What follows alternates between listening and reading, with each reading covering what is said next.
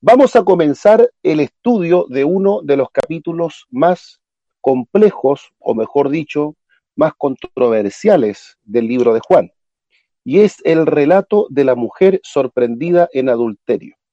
Y este relato parte su complejidad por el hecho de que eh, la gran mayoría de los códices antiguos no poseen este relato.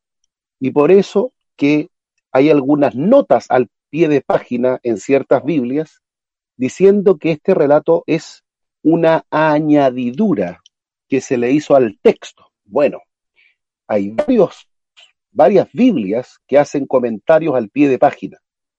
Algunos dicen que esta se le llamaría una interpolación, porque se intercala una historia, se dice que no eh, perteneció a los códices antiguos porque era peligroso, era peligroso el texto, dado a que al parecer Jesús trató con bastante liviandad un caso que la ley sostenía muy, pero muy grave. Y por razón de esta aparente liviandad, habría este texto eh, desaparecido por un buen tiempo y no se encuentra hoy día en los códices antiguos, ¿ya?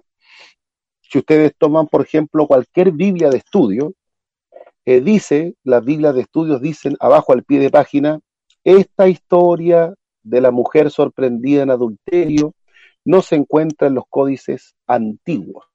Bueno, esa podría haber sido una razón. Eh, de cierta forma, la negatividad de Jesús de condenar a esta mujer podría dar chance para que el pecado propiamente tal de adulterio se mirara con cierta liviandad. Y por esa razón, algunos escribas lo dejaron fuera. Sin embargo, cuando analizamos la historia nos damos cuenta que este es un pasaje tremendamente importante y que obedece a una historia real que aconteció en el ministerio de Jesús. Vamos a leerlo. Dice capítulo 8, versículo 1 en adelante. Bueno, la verdad es que comienza del 53, cuando se fue a su casa. Cada uno se fue a su casa y Jesús se fue al monte de los olivos. Y por la mañana volvió al templo y todo el pueblo vino a él y sentado él les enseñaba. Entonces, los escribas y los fariseos le trajeron una mujer sorprendida en adulterio y poniéndola en medio le dijeron, maestro, esta mujer ha sido sorprendida en el acto mismo y la ley nos mandó Moisés apedrear a tales mujeres. Tú pues, ¿qué dices? Más esto decían tentándole para poder acusarle. Pero Jesús, inclinado hacia el suelo, escribía en tierra con el dedo. Y como insistieran en preguntarle, se enderezó y les dijo, el que de vosotros esté sin pecado, sea el primero en arrojar la piedra contra ella. E inclinándose de nuevo hacia el suelo, siguió escribiendo en tierra. Pero ellos, al oír esto acusados por su conciencia, salían uno a uno, comenzando desde los más viejos hasta los posteros. Y quedó solo Jesús. Y la mujer que Enderezándose Jesús y no viendo a nadie sino a la mujer, le dijo, Mujer, ¿dónde están los que te acusaban? ¿Ninguno te condenó? Ella dijo, Ninguno, Señor. Entonces Jesús le dijo, Ni yo te condeno. Vete y no peques más. Bueno, mis amados hermanos, para poder entender esta historia, voy a leer el versículo 51 que me da la impresión que mi hermana Silvia, hace unos días atrás, lo escribió en su perfil de Facebook y lo comentó también muy, muy, de, muy, buena forma. La felicito, hermana Silvia, que Dios la bendiga. Este, este versículo 51 yo creo que es muy importante para entender lo que viene después. Recordemos, recordemos que a Jesús se le quiere juzgar, eh, se le quiere matar. Y Nicodemo dice algo tremendamente valioso. Nicodemo, en el versículo 51, dice, ¿juzga acaso nuestra ley a un hombre si primero no le oye y sabe lo que ha hecho? Entonces aquí nos damos cuenta que los, el Sanedrín, los hombres de conocimiento, estaban errando en su manera de enjuiciar a alguien. Y Nicodemo le llama la atención o les recuerda y les dice, bueno, hermanos, ¿cómo podemos juzgar a este hombre si no le hemos escuchado? Nuestra ley no puede juzgar a alguien si primero no le oye. Entonces, ellos, teniendo el gran conocimiento, muestran cierta incompetencia para juzgar un caso. Ahora Jesús va a mostrar cuán importante saber enjuiciar un caso. Ahora Jesús con la historia de la mujer adúltera o la mujer sorprendida en adulterio, Jesús va a mostrar realmente qué importante es la sabiduría, la misericordia a la hora de enjuiciar un caso particular. Bueno, hay que decir que de acuerdo a Levíticos capítulo 20 y al, a Deuteronomio capítulo 22, del 22 al 24, la condena de una mujer sorprendida en el acto, como también para su amante, es la muerte por lapidación. Eso está más que claro y lo voy a leer. Dice, a ver, si fuere sorprendido alguno acostado con, la, con una mujer casada con marido, ambos morirán. El hombre que se acostó con la mujer y la mujer también. Así quitarás el mal de Israel. Si hubiera una muchacha virgen desposada con alguno y alguno la hallar en la ciudad y se acostare con ella, entonces los sacaréis a ambos a la puerta de la ciudad y los apedrearéis y morirán. El joven porque no dio voces, perdón, la joven porque no dio voces en la ciudad y el hombre porque humilló a la mujer de su prójimo, así quitarás el mal de en medio de ti. Como ustedes pueden darse cuenta, la ley era bastante severa en este punto y determinaba, sentenciaba claramente la muerte por lapidación. Eso es apedreamiento, ¿ya? Y aquí tenemos un caso que yo diría que es un caso bastante particular porque miramos la total ausencia de la persona con la cual supuestamente esta mujer eh, fue sorprendida en el acto mismo. Es muy importante notar el hecho de que aquí hay cierta voluntad o intención o motivación de parte de escribas y fariseos, como dice claramente el texto, para tentarle y al mismo tiempo para acusarle. El objetivo de la historia es tentar a Jesús para encontrar en él alguna expresión que lo haga realmente, digamos, eh, ante el pueblo desvalorar la ley y de esa manera buscar la forma como acusarle. Y esa es la intención de esta historia por parte de los escribas y fariseos. Y por esa razón lo más probable es que todo este juicio está bastante viciado y por eso también que no hay ningún tipo de preocupación por el hombre sorprendido en el acto, sino simplemente el tema de la mujer. Y esto muestra claramente que la intencionalidad de parte de escribas y fariseos es absolutamente nociva, perjudicial para poder denigrar la imagen de Jesús, perjudicarlo ante el pueblo y tomar ocasión para acusarlo. ¿Qué vemos en esta historia? En esta historia vemos al menos en mi concepto personal, y a lo mejor algunos pueden tener una visión un poco más amplia, vemos al menos cinco importantes elementos, o seis, mejor dicho. En primer lugar, la sabiduría de Jesús. En segundo lugar, su misericordia. En tercer lugar, el justo juicio. En cuarto lugar, la intencionalidad de parte de los fariseos y, y escribas. Eh, luego tenemos eh, en, quinto lugar el, examen de conciencia y finalmente la destacable actitud de los ancianos. Todos estos elementos son importantes en la historia y nos dan de conjunto una bien, eh, por así decirlo, una, una visión, ¿cierto?, bastante más global y también un poco más profunda. Antes de tomar estos puntos, quiero decirle que, como le dije al principio, la evidencia textual de esta historia está bastante cuestionada, ¿cierto? Porque de acuerdo a todos los críticos textuales, esta es una historia que no aparece en los manuscritos más antiguos. Sin embargo, esta narración gozaba de una muy buena aceptación en el sector occidental de la iglesia. Y en los escritos de Ambrosio 397 y también de Agustín figuran comentarios sobre el tema de la mujer adúltera. Y cuando Jerónimo, el que tradujo la Biblia al latín, la famosa Vulgata latina en el siglo IV, afirma que encontró esta historia en muchos códices griegos y latinos. Por lo tanto, lo más probable es que, como les decía al comienzo, esta historia, como tiene un gran perdonazo por parte de Jesús, pudo haber sido perjudicial porque se consideraba la actitud de Jesús demasiado indulgente o misericordioso con un pecado que era considerado gravísimo.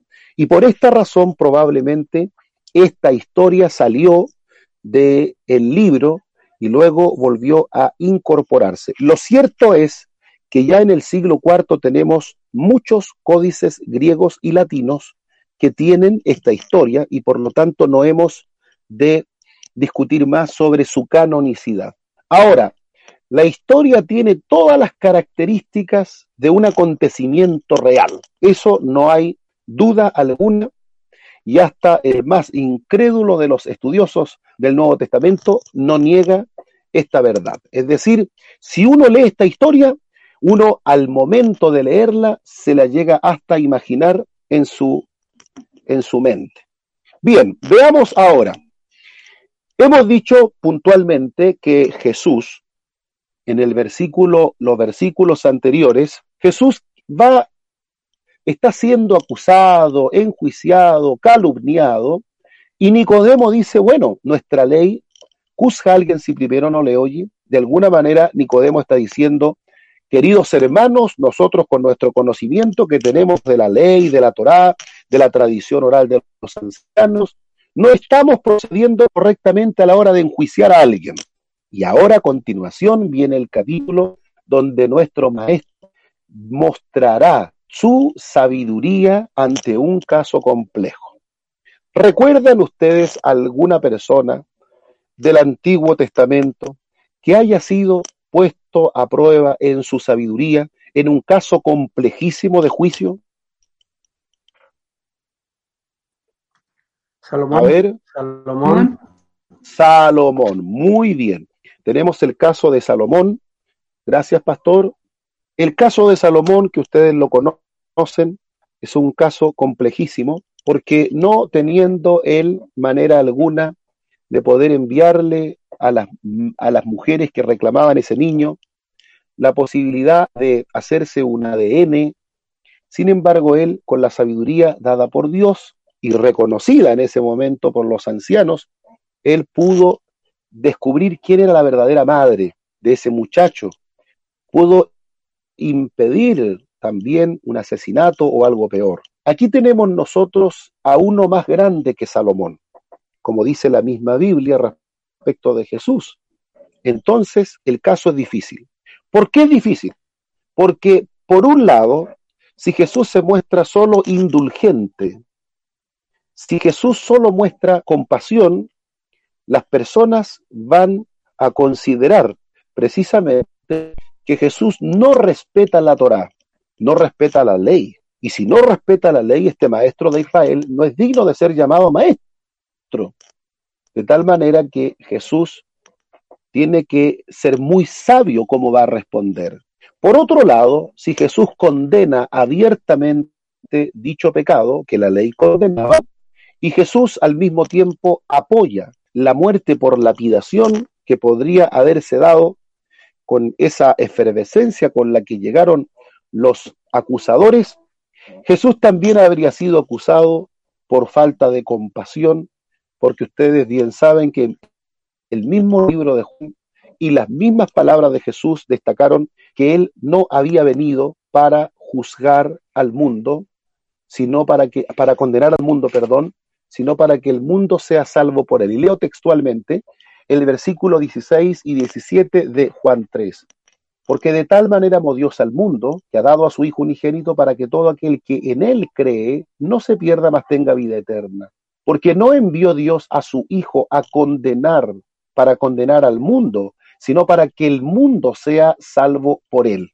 Entonces, aquí Jesús está puesto prácticamente entre la espada y la pared. Aquí Jesús, por un lado, si él contesta, si él manifiesta de inmediato un perdón, si él dice a todos, no le hagan nada, no le hagan daño, él como maestro no puede hacer eso, porque la gente lo hubiese acusado de infractor de la ley de Moisés. Pero si por otro lado, él toma la ley al pie de la letra y en forma literal ordena o asiente a la ejecución, entonces también podría haber sido claramente falto de compasión y esa actitud no iba de acuerdo con su ministerio, que él había venido a salvar al pecador. Por lo tanto, aquí vemos nosotros la sabiduría del maestro. Esta sabiduría la vemos en primer lugar, dice que Jesús fue al monte de los olivos y por la mañana volvió al templo y el pueblo vino a él y sentado, pongan atención a ese importante, eh, esa importante palabra, y sentado él les enseñaba, es decir, en una actitud de, maestro, en una actitud de rabí, en una actitud, eh, en una posición, ¿cierto?, que era muy, muy común eh, en aquellos tiempos eh, sentarse, y de ahí viene la palabra cátedra, que significa el asiento del enseñador, de ahí viene la palabra catedral también, ¿ya? Ahora, bueno, la catedral, claro, la catedral es donde el obispo imparte cátedra, de ahí, de ahí viene la palabra catedral, ¿ya? Aunque sea una iglesia pequeñita, pero si desde allí se imparte la cátedra, eso es catedral. Bueno, Jesús en primer lugar muestra su sabiduría. ¿Por qué? Porque no se va a ninguno de los dos extremos. Por un lado, no manifiesta, eh, digamos, eh, contradicción con la ley de Moisés. Y eso es muy importante. Él no dice, no, Moisés está equivocado. No, no, no. Frente a algo tan concreto, Moisés ni la Torah estaba equivocada.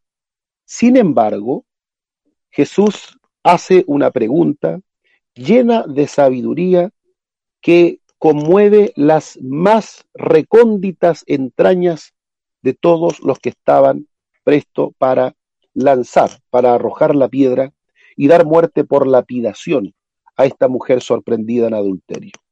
Jesús no entra a discutir con ellos respecto del el otro personaje. ¿Y dónde está el otro hombre? Y para dilatar un poco más el juicio, no.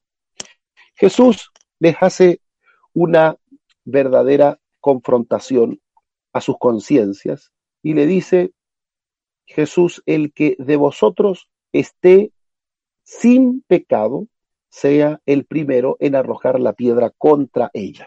Qué magistral, qué sabio fue Jesús, porque por un lado no lo pueden acusar de ser de hacer vista gorda con un pecado tan grave, pero por otro lado no lo pueden acusar de ser despiadado frente a una mujer desesperada.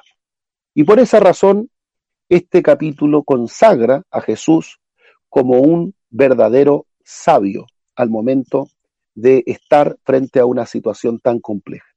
No sé qué habríamos hecho nosotros en tal situación, cuando muchas veces tenemos que, o mejor dicho, más que un comentario u una, una opinión de alguien, emitimos juicios, juicios acelerados, apresurados, desmedidos, y deshonramos a veces la imagen de otras personas.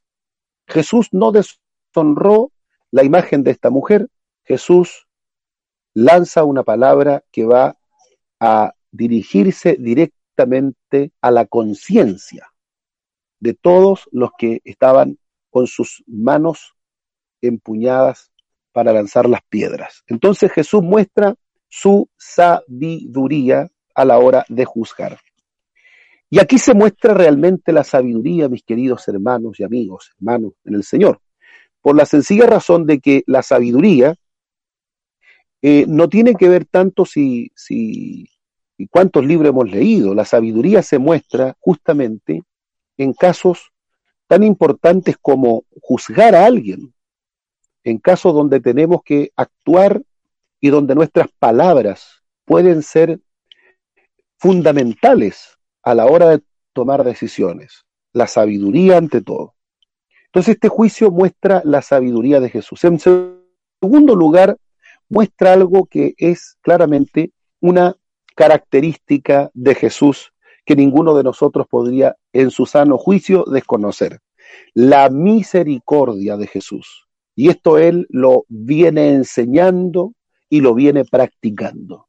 Jesús no vino a condenar, Jesús vino a salvar. Y él encontrándose con personas que extorsionaban la ley, caso de los publicanos, encontrándose con personas que muchas veces actuaron de la manera más denigrante, Jesús muestra una actitud de misericordia tan importante, tan relevante, que eso por sí solo impacta y conmueve aún al más duro de los hombres. La misericordia divina, porque veo a esta mujer eh, sudando, veo a esta mujer desesperada, veo a esta mujer cuyos pálpitos de su corazón están acelerados, veo a esta mujer que se le ha venido prácticamente el mundo abajo, y una turba de judíos que a tropel corren con piedras en sus manos para poder eh, estrecharla, cercarla, pero justamente esta mujer llega a las plantas del más misericordioso de todos los hombres, de un juez sabio y un juez misericordioso. Y por eso que destaca aquí la misericordia divina. Estas cualidades que estamos destacando en Jesús nos muestran a Jesús prácticamente como el centro de la historia y no la mujer. Nos damos claramente que el protagonista de esta historia es Jesús. La sabiduría y la misericordia divina eh, son cualidades que nosotros como personas tenemos que imitar tenemos que considerar. Una cosa es tener una opinión de alguien y otra cosa es emitir juicios contra alguien.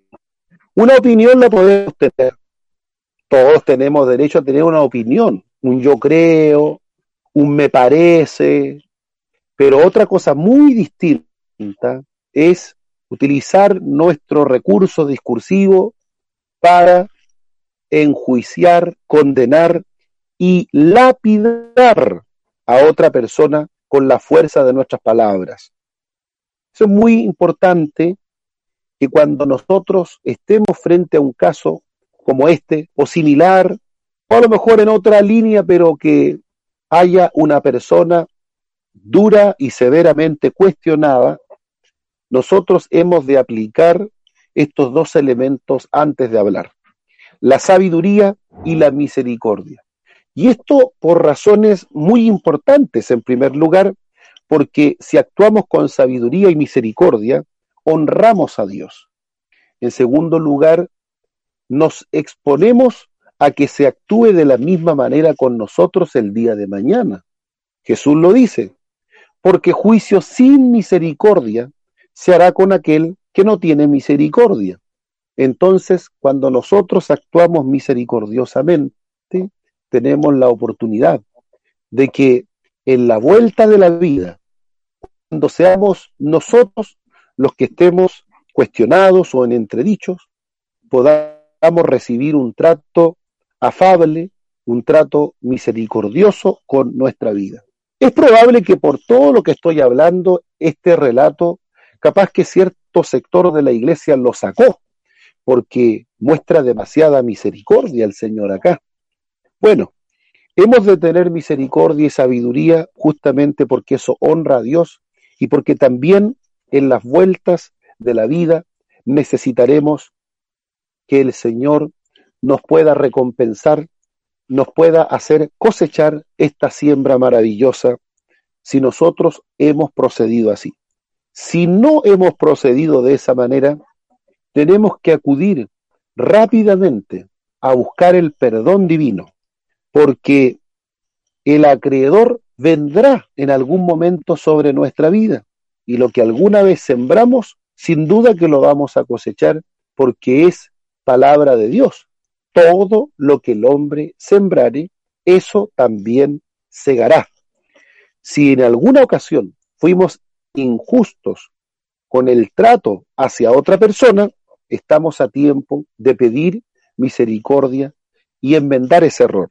Si no lo hacemos, corremos el peligro que cuando la vuelta de la vida nos haga a nosotros pasar por esa calle de hombres con piedras en sus manos, sin duda alguna que vamos a sufrir también. En tercer lugar, vemos aquí la justicia de Dios. La justicia de Dios, la justicia que este maravilloso Señor Jesús muestra, es una justicia que tiene que ver con algo que yo llamo proporcionalidad. A ver, ¿cómo un grupo de pecadores, un grupo de personas que quizá tantas veces infringieron los mandamientos de la ley de Moisés, que tienen en su interior un historial de pecado, en esta ocasión no tienen absolutamente ningún reparo en ganarse en calidad de jueces y en calidad de verdugos para ejecutar una sentencia. Jesús no acepta bajo ningún punto ese tipo de injusticia. Que personas tan pecadoras como las que estaban alzando la ley de Moisés para beneficio personal y para poder tentar a Jesús y tratar de acusarle, Jesús no acepta que personas con un prontuario de pecado en su corazón sean jueces y ejecutantes de una sentencia tan drástica como era la pena de muerte, morir apedreado. Entonces Jesús aquí es como que le dijera, a ver, ¿quién está habilitado realmente? ¿Quién de ustedes tiene la conducta moral que goce de intachabilidad pura y se encuentre en condiciones de enjuiciar a esta mujer? Por eso, queridos hermanos, este es un relato que sobrepasa a veces incluso nuestros propios márgenes de misericordia. Jesús, siendo el más santo de los santos, tenía el absoluto derecho de sentenciar y de enjuiciar a quien él quisiera hacerlo, pero ni siquiera él muestra dicha actitud. Por lo tanto, aquí vemos el justo juicio de Dios, porque Dios también exige que haya proporcionalidad, que el ser humano sea equilibrado al momento de emitir juicios. En cuarto lugar, vemos la intención. La intención está claramente definida en el versículo 6. Mas esto decían tentándole para poder acusarle. Pero Jesús, inclinado hacia el suelo, escribía en tierra con el dedo. Bueno, muchas personas cuando leen esta historia, lo único que le interesa es saber qué es lo que Jesús escribía. Y así pasa de repente cuando nuestras mentes no han madurado lo suficiente como para poder tomar un relato y extraer las grandes verdades de la fe y nos preocupamos a lo mejor por ciertos misterios, pero el relato este no nos debiera llevar a perdernos en esta actitud y en tratar de hacer acrobacias bíblicas para poder eh, descifrar qué escribía Jesús. Porque algunos cuando leen esta historia quieren eh, presumir de doctos y de esa manera tratar de dilucidar, tratar de, alguna forma, eh, descifrar qué es lo que Jesús escribía. Simplemente el texto nos lo dice, ¿ya? Así es que no le vamos a dar mucho chance a una situación que podría incluso hasta ser periférica y no central. Pero aquí queda claramente establecida la intencionalidad de los seres humanos ante el Señor. Y esto es muy relevante. Dios conoce el corazón y Él sabe la intención absolutamente de todo, de todo lo que hacemos. No hay nada que se pueda esconder del escrutinio de ese ojo que es semejante a la llama de fuego. No hay ningún corazón que pueda encubrir su intención de tal manera que el omnipotente no lo sepa. Cada vez que hacemos algo, hay una intención detrás. Todo es intencional. Si oramos, si ofrendamos, si diezmamos, si trabajamos en la obra, si damos un kilo de arroz, si damos un dinero para ayudar a los necesitados, todo lo que hacemos, todo lo que hacemos tiene una intención detrás. Y quiera Dios que todas nuestras intenciones sean realmente honrosas delante del Señor. Una persona puede ofrendar con la intención de ser vista, con la intención de ser considerada dadivosa, con la intención de ser considerado pudiente, etcétera. Pueden haber miles de intenciones. Pero el que conoce los corazones sabe con qué intención hemos ofrendado. Una persona puede cantar una alabanza, puede tomar la plataforma para honrar a Dios con algún cántico, interpretando una linda melodía.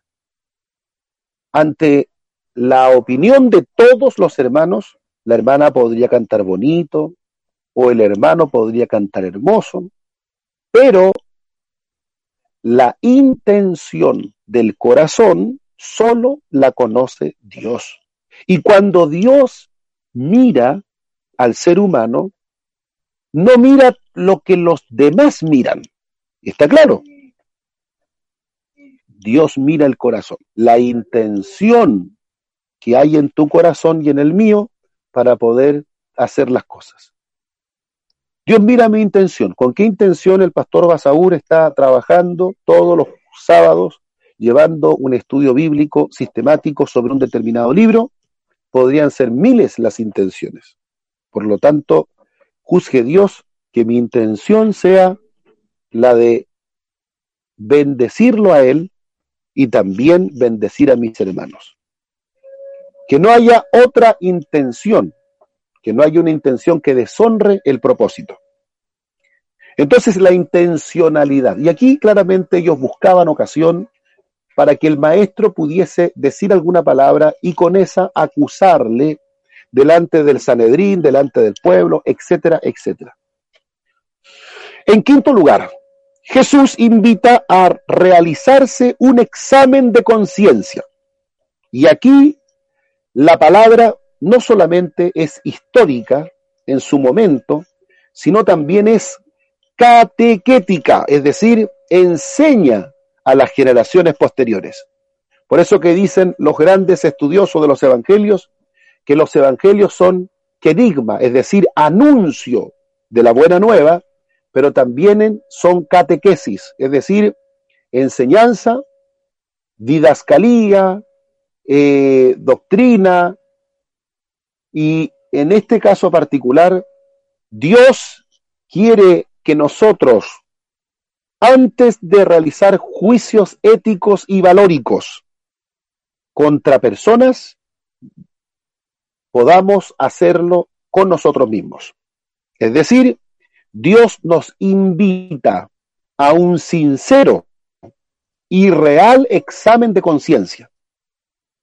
Aquí es donde la sinceridad de todos nosotros debe aflorar, ojalá de la forma más rápido posible. Cuando Jesús dice, aquel, aquel de entre vosotros que esté sin pecado, sea el primero en arrojar la piedra contra ella. Pecado es la infracción a la ley. Entonces es como diciéndole así, aquel que de entre vosotros no haya infringido la ley, entonces lance la piedra. Sea el primero en hacerlo. El examen de conciencia es fundamental para el cristiano y para la cristiana. Antes de preocuparme por la vida del otro, debo partir preocupándome por la mía. Debo realizarme un examen de conciencia, ojalá todos los días, todos los días. Jonathan Edwards, un gran predicador y padre de grandes avivamientos, tenía para sí, eh, como parte de su ejercicio espiritual diario y permanente, el examen de conciencia. Cuando llegaba la noche, él se tomaba unos minutos de su oración para examinar su vida personal.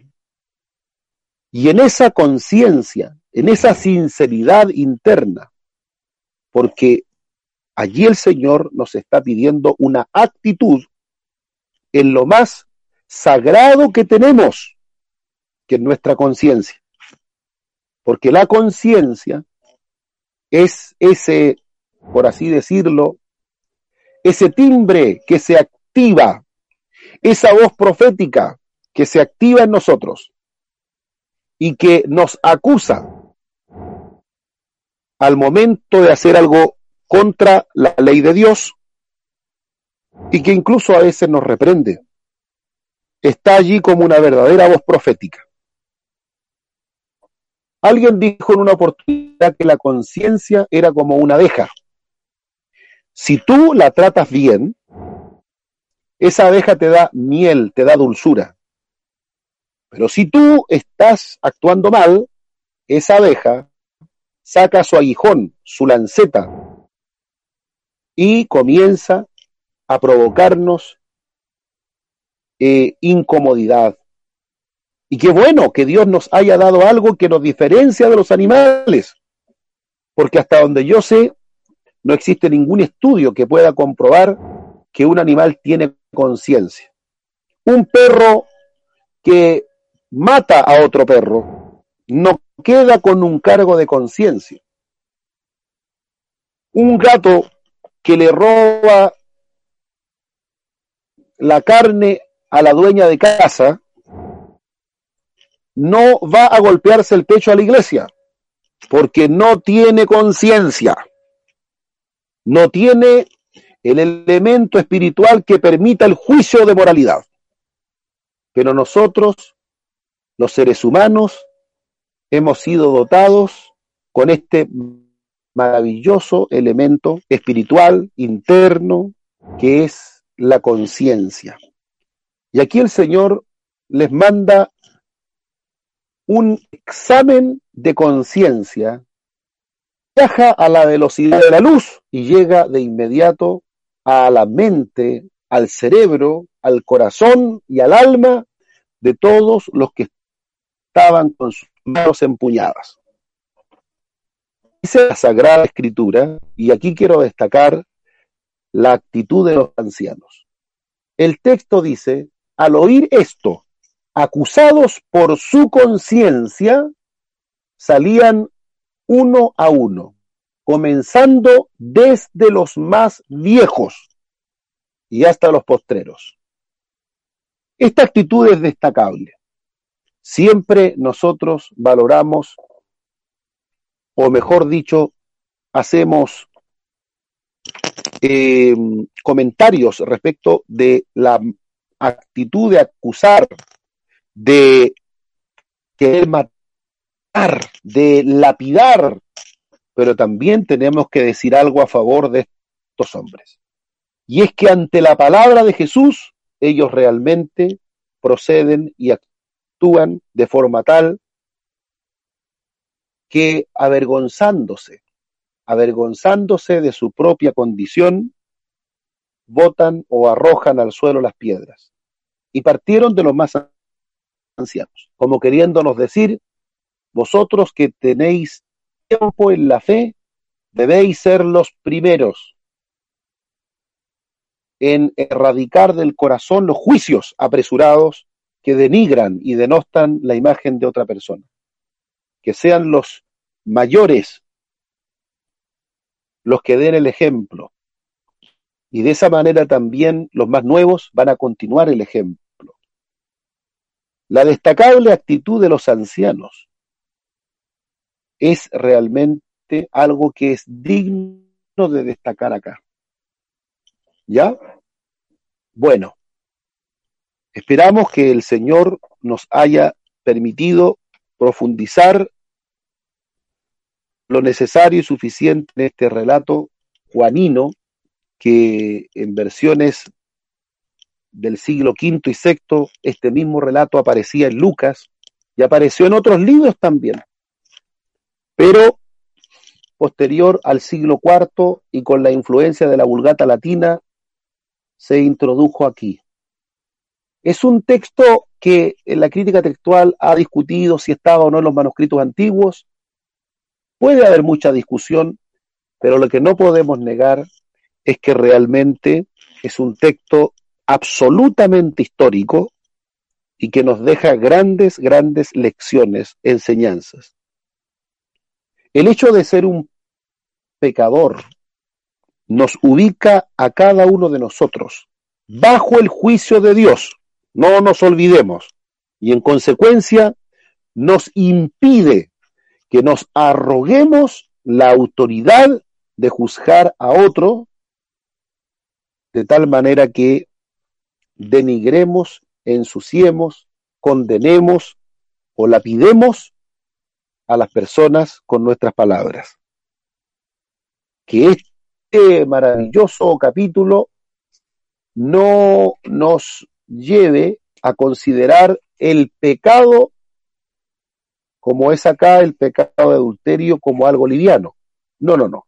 Jesús le dijo a la mujer, ni yo te condeno, vete y no peques más pero que este episodio nos enseñe que hay momentos en los cuales tenemos que actuar con sabiduría, con misericordia, con justo juicio, analizar nuestras propias conciencias y tomar la actitud como Jesús pudo hacerlo, o mejor dicho, tomar la actitud de los ancianos que fueron realmente impactados por la palabra de Jesús. Dejo hasta aquí la lección de, la, de Jesús y la mujer adulta. Vamos a ver si hay preguntas. Hay varios hermanos que están ya. Pregunta, pueden hacerla. Estamos en este momento prácticamente a cinco minutos de las once de la noche.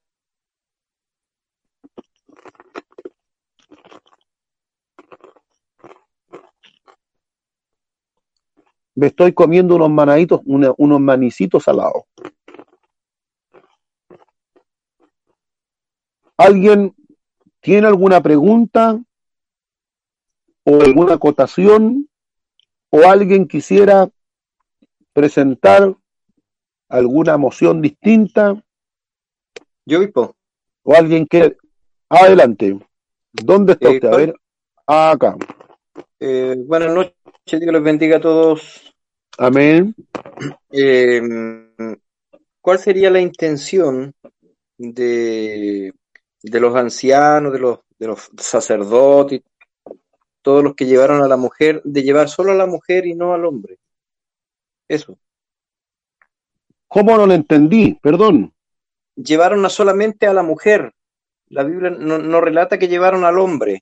Correcto, lo tomamos ese tema al principio. Ah, no alcancé a... Ya. Sí, sí, yo hablé, pastor, no importa, pastor Luengo, yo hablé de que es un, un episodio que está bastante, eh, por así decirlo, bastante manipulado, tergiversado eh, es un episodio que deja bastantes cabos sueltos. Y ese es precisamente uno. Probablemente eso obedezca a que estaba todo bajo una intencionalidad por parte de escribas y fariseos. Versículo 3. Escribas y fariseos. Para tenderle una trampa al maestro.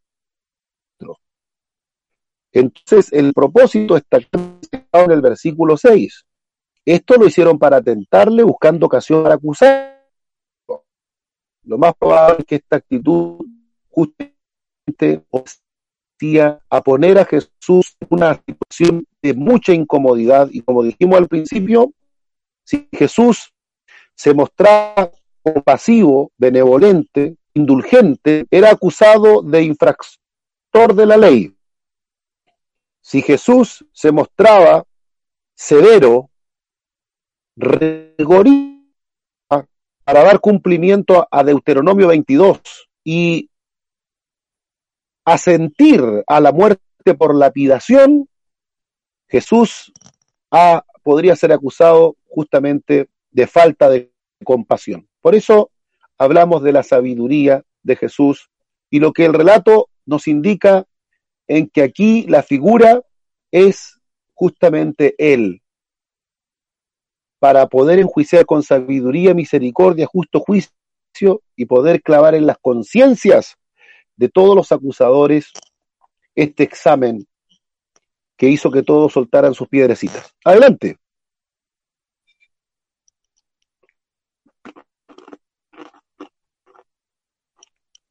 Adelante.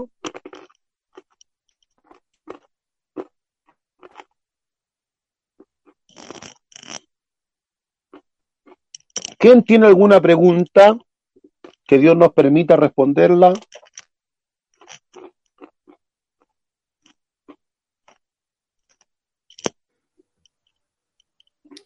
Obispo, eh, un saludo a todos, Señor Jesús. Eh, yo tengo, no sé si una pregunta o más que nada como duda. Eh, ¿Cómo ver ahora? Porque si vemos ese texto bíblico, el Señor juzga a la persona que, que comete adulterio, sino que le dice que no comete ese pecado más. Y tampoco le da como una sanción. ante un pecado de esa índole, porque, o sea, eh, hasta donde yo he leído en la Biblia, se pueden clasificar los pecados como alguno como más grave que otro quizás, hasta cierto punto. No sé si se puede llegar a, llamar una clasificación, pero ¿cómo se ve como a nivel de iglesia? Porque si bien yo cuando chica estuve en la iglesia y vi que en ocasiones se castigaron hermanos por alguna, algún comportamiento indebido, no sé si eso sigue sucediendo, yo hace poco que volví y el hecho de volver en cultos online no es lo mismo que volver en la realidad. Entonces me pregunto cómo se lleva en la iglesia ese tema. Bien. Porque siento que hay una línea muy pequeña entre juzgar eh, con el como el juzgar a una persona que está cometiendo una infracción al hecho de estarlo castigando. No sé si se entiende hacia dónde. Perfectamente. Las bases bíblicas del Nuevo Testamento son las que debe continuar o seguir una iglesia, ¿cierto? Que tiene el fundamento teológico en la palabra de Dios. Y dentro de esas bases bíblicas, bueno, el Nuevo Testamento nunca habla de una disciplina de seis meses, de un año, de dos años. Generalmente esos son acuerdos a los que se llega, digamos, siguiendo un consenso a nivel de ancianos, de presbíteros, ¿ya? En ninguna parte, Pablo, por ejemplo, tal o cual persona estará seis años, seis años en la banca, cinco años en la banca, etcétera. Ahora, respecto de la actitud de juicio, debe seguir una pauta similar. En primer lugar, debe el juicio realizarse con sabiduría, dos, con misericordia, con inteligencia y siguiendo algunos parámetros que están claramente establecidos en orden a procurar la mayor transparencia en una decisión eh, emanada de un cuerpo autorizado. Y esto porque nunca hay que olvidarse que aún en los juicios eclesiásticos modernos, estamos hablando de un grupo de pecadores enjuiciando a otro pecador. Nunca hay que olvidarse de ese detalle. Y por causa de ese detalle, que es el gran detalle, eh, que si por supuesto Jesús estuviese en el tribunal nuevamente para poder emitir su palabra y nos dijese las mismas palabras, evidentemente que ninguno podría eh, realizar un juicio valórico contra alguien. Pero ese no es el caso. En el Nuevo Testamento, puntualmente, se establece, por ejemplo, contra un anciano, no acepte esa acusación sino con dos o tres testigos. Eh, se habla de la restauración. Hermanos, si vosotros eh, sorprendéis, a ver, voy a leer el texto que está en Gálatas 6, versículo 1 Hermanos, si alguno de vosotros fuere sorprendido en alguna falta, vosotros que sois espirituales, restauradle con espíritu de mansedumbre, considerándote a ti mismo, no sea que tú también seas tentado. Entonces, tenemos nosotros algunos elementos que son básicos y fundamentales. Pero el someter a una persona a un linchamiento verbal, el someter a una persona a un enjuiciamiento acrítico, el someter a una persona a una enorme cantidad de comentarios sobre lo que pudo haber sido, sobre lo que se escucha, sobre lo que me contaron, sobre lo que te dijeron o sobre lo que el otro te vio y te dijo, todas esas cosas en un juicio eh, basado con, con, con estructura neotestamentaria no podría proceder.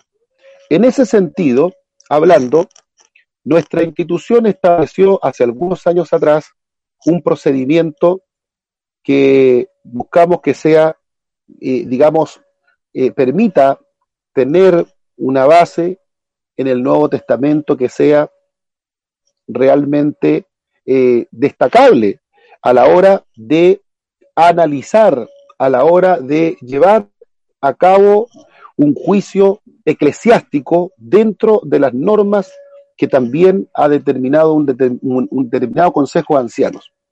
Entonces, hoy día debe hacerse las cosas, digamos, en ese consenso, porque detrás de cada persona a la que ponemos en el sillón de acusados, hay también hogar, hay familia, hay hijos, hay ministerio y hay muchas otras cosas más que son importantes eh, valorar a la hora de saber cómo se procede.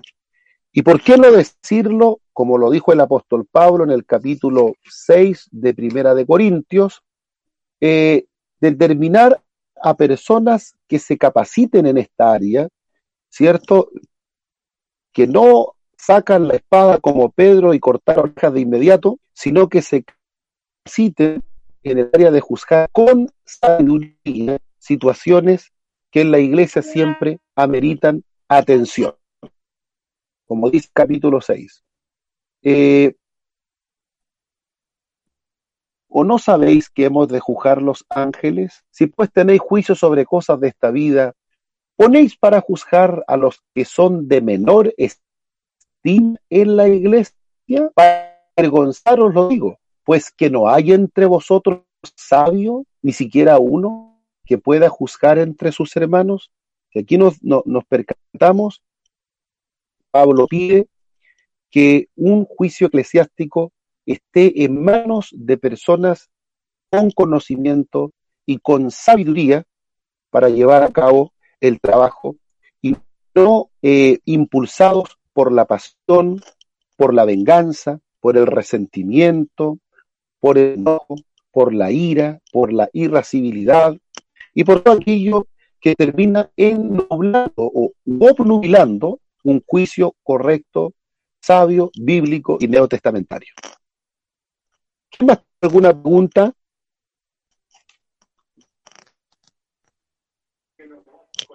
Obispo, buenas noches. Buenas noches, ¿con quién hablo? Robinson, de Corcovado. Hermano Robinson Wanchuado. Sí. Bien, adelante. Mi pregunta es la siguiente. La mujer fue, eh, a ver, fueron las palabras de Jesús, ¿no es cierto? ¿Qué sucedió con ella después de las palabras de Jesús? Quizás yo tengo respuesta a mi parecer. Cuando Jesús pasa, todo se transforma. A lo mejor la mujer dejó de existir, de hacer de su pecado, ¿no es cierto? Vivir de esa manera, o se transformó. La Biblia no dice nada acerca de eso, ¿no es cierto? No dice específicamente algo, pero es lo que creemos. Claro. Bueno, eh, la respuesta se la da usted mismo. Al no decirlo el texto, yo podría aventurarme, pienso, que ante tal grado de sabiduría y misericordia, el impacto no solamente fue para los que acusaban, sino para esta mujer. Esta mujer recibe la ayuda de Dios en un momento cuando está acorralada, el Señor le salva la vida y le da una nueva oportunidad. Creo que esta mujer experimentó la misericordia divina y debe haber marcado tan grandemente su corazón que sin duda que debe haber rendido su vida a Cristo. No me cabe la menor duda, pero, pero admito que el texto, el relato queda hasta ahí. Adelante. ¿Quién desearía hacer alguna otra pregunta, acotación, idea?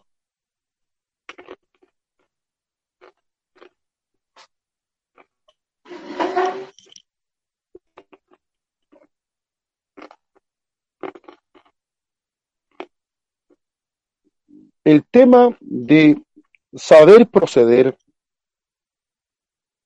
es muy importante en la Biblia de tal manera que muchas veces, por no saber proceder, podríamos llegar a generar un problema mayor que lo que realmente es el problema en sí. Obispo, a veces es aconsejable, ¿sí? Obispo, hermano Isaías. Adelante, adelante, adelante Isaías. Obispo, adelante, Isaías. Eh, disculpe por haberlo interrumpido, eh, el audio se me va de repente. Obispo, eh, desde el punto de vista del relato, la acusación era verdadera. Sin embargo, eh, podemos ver que era con el anhelo de tentar al maestro. Por lo tanto, Correcto. No, era, no era justa. Pero del punto de vista de la conversión, eh, ¿cómo se entiende aquí? Después yo quiero dar un ejemplo y quizás ahí puede estar la clave. Primera Pedro 3.21 dice que el bautismo que ahora corresponde nos salva, dando, dándonos, no quitando la inmundicia de la carne, sino dándonos una limpia conciencia. ¿Cómo podemos entender esto? Eh, ya usted citó al apóstol Pablo, eh, que ahora está incluso él poniéndose en el lugar de aquellos que podrían tener algún error. Sin embargo, vemos al apóstol Pablo siendo una fiera en los inicios de la iglesia, hasta que se aparece nuestro Señor Jesucristo. Entonces, eh, ¿cómo trabaja la ley, obispo, ahora en el tiempo, a partir del niño? ¿Solo a conciencia? Esa es mi pregunta. Buena pregunta. Buena pregunta. Eh, la forma que está sobre todo los escritos de Martín Lutero, establecen justamente que el juicio de conciencia personal es uno de los elementos más fundamentales en el cristianismo. Y debía ser de esa manera el cristiano creciendo a tal la iglesia creciendo a tal que sea la conciencia de cada uno eh, su primer, por así decirlo, juez, como Pablo en algunas ocasiones dijo, digo en verdad en Cristo no miento y mi conciencia me da testimonio. Ahora, eh, hubieron casos, por supuesto, en el Nuevo Testamento, donde frente a alguna clase de pecados que a veces incluso eran innombrables entre cristianos, se necesitó la intervención apostólica. Se necesitó la intervención apostólica. Bueno, ellos no tenían un estatuto, un reglamento, como posteriormente comenzó a, darse en las iglesias hasta el día de hoy. Era muy importante el juicio personal, valórico, de la conciencia personal. Y sobre ese juicio valórico y del respeto a esa voz de la conciencia que había sido impactada por el poder del Evangelio y a través del bautismo también, la persona procediese con sinceridad delante del Señor.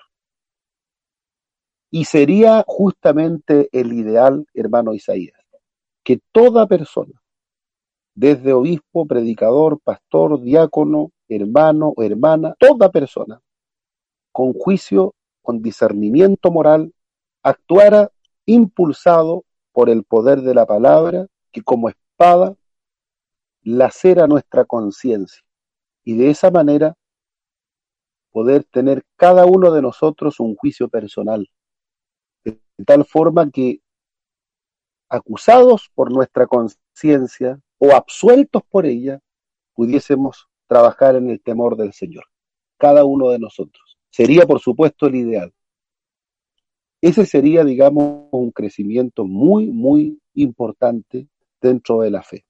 Porque si uno va al Nuevo Testamento, uno tiene que ser honesto, no encuentra aquí un, una disciplina de un año seis meses, de dos años. Esas cosas, digamos, se hacen como para ordenar una congregación, pero si uno va estrictamente al texto sagrado, la conciencia debiera jugar el papel fundamental dentro de nuestro poder como cristianos. Nos permita crecer a esa madurez. Adelante. ¿Alguien quisiera? Sí. Eh, a, ver, a ver, me gustaría hacer dos menciones, a, o sea, dos, dos, comentarios. No sé si es el tema principal o está relacionado con, con, este, con esta enseñanza.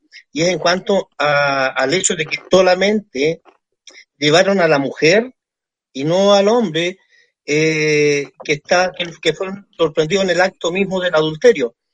Eh, tal vez sea por la tremenda influencia que tenían los eh, griegos, los filósofos, sobre los judíos, en donde los filósofos y los pensadores griegos tenían un, claro desprecio por la mujer y trataban de denigrarla eh, bajo cualquier eh, circunstancia. Y lo otro es que veo yo que esta mujer que fue llevada eh, ante Jesucristo, claramente con el, con el propósito de de sorprender al Señor, eh, tampoco dice si eso era un, un, hábito que ella tenía o fue sorprendida en el acto mismo de, de, de una ocasión. Bueno, me voy a remitir a la primera parte de la pregunta porque me parece muy interesante el comentario que hizo. Y concuerdo en cierta forma con él, porque cierto sector del judaísmo en el siglo I, por supuesto que recibe influencia de la manera de pensar de los griegos. Y en el siglo I de la era cristiana existe lo que se viene a llamar el neoplatonismo. Y no podemos descartar que hay una sociedad bastante patriarcalizada, hay una sociedad que donde todavía la mujer es considerada posesión eh, y que también existe esta influencia de la cultura griega, sin duda alguna que son elementos, son factores socioculturales que influyen en una determinada forma de proceder, en este caso, eh, influyeron en la jurisprudencia. No nos olvidemos que aún el concepto sinagoga, Sanedrín, son conceptos que están en la lengua griega.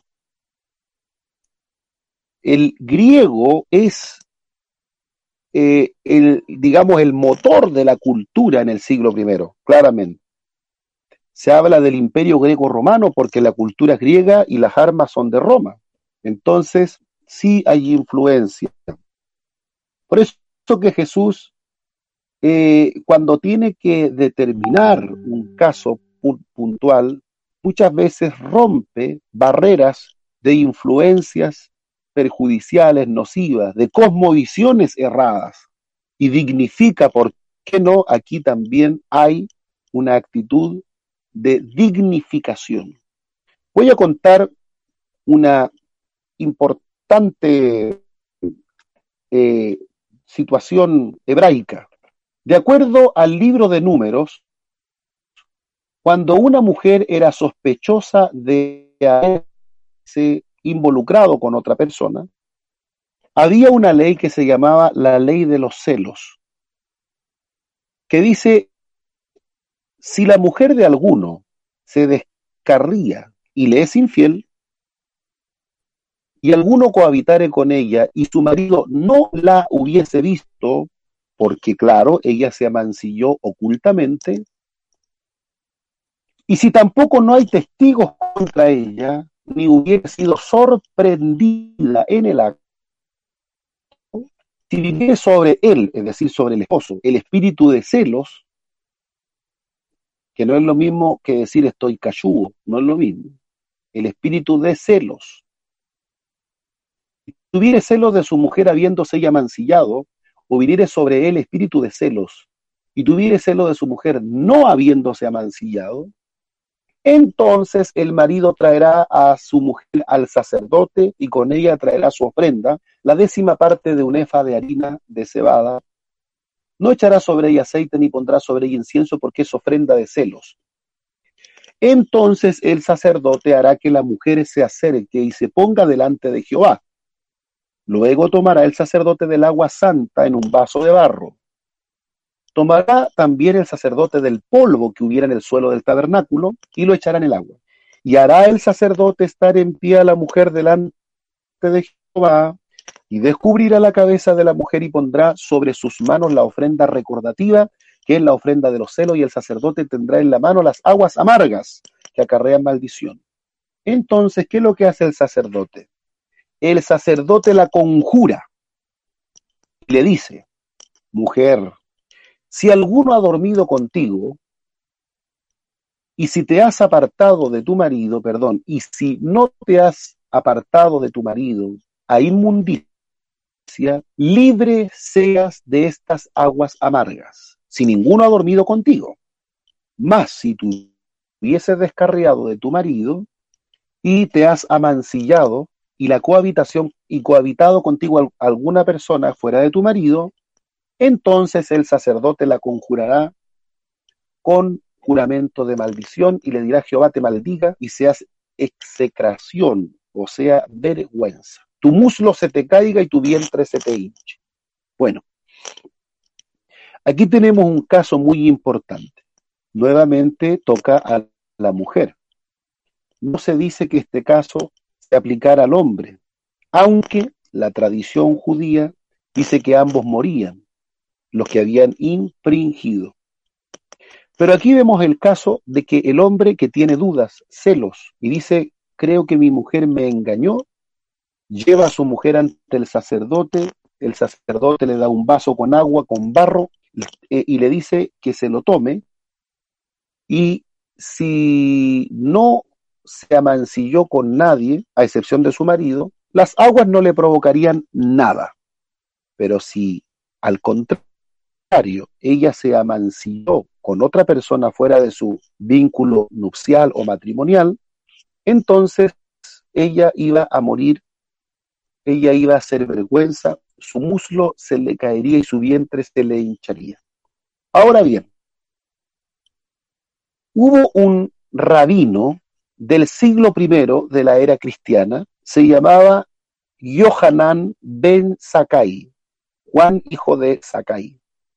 Y este rabino se constituyó el, el líder del Sanedrín después del 70, después de la destrucción de Jerusalén. Y este líder abrogó, así de simple, abrogó esta ley llamada las ordalía de los celos. Abrogó este examen y dijo, lo vamos a abrogar, principalmente porque el hombre se ha transformado en un adúltero y no tiene conciencia moral para someter a su esposa a un juicio de esta magnitud. Y puesto que no hay irreprensibilidad moral en el hombre, esta prueba no corre. Esto fue dicho en el año 100, está consignado en el tratado del el Talmud y se hizo puntualmente porque este rabino, líder del Sanedrín, vio que los hombres estaban muy, muy pecadores. ¿Y con qué cara iban a llevar a sus mujeres para descubrir infidelidades si ellos no tenían la autoridad moral para hacerlo? De alguna forma, vemos ahí una actitud parecida a la de Jesús, con la diferencia que Jesús es un maestro mil veces más cualificado y no tiene necesidad de abrogar nada en ese momento, sino lanza solamente una palabra a la conciencia de los hombres para neutralizarlos e inmovilizarlos y hacerlos que se retiren acusados por sus propias conciencias. Muy bien. ¿Alguien más tiene la última pregunta de esta noche? Mis queridos hermanos, también con carita de cansado, así que hay que alcanzar ahora, esperando que eh, importante clase haya sido de gran bendición y provecho para abordar este libro. El próximo sábado, si Dios lo permite, vamos a entrar en uno de los milagros más complicados, de mayor discusión que se suscitó en el ministerio de Jesús. Creo que es uno de los milagros al cual se le dedican más hojas en la Biblia, que tiene una profundidad teológica importante, es decir, un significado maravilloso, pero que también trajo mucha, mucha complicación en el momento cuando ese ciego recibe la sanidad.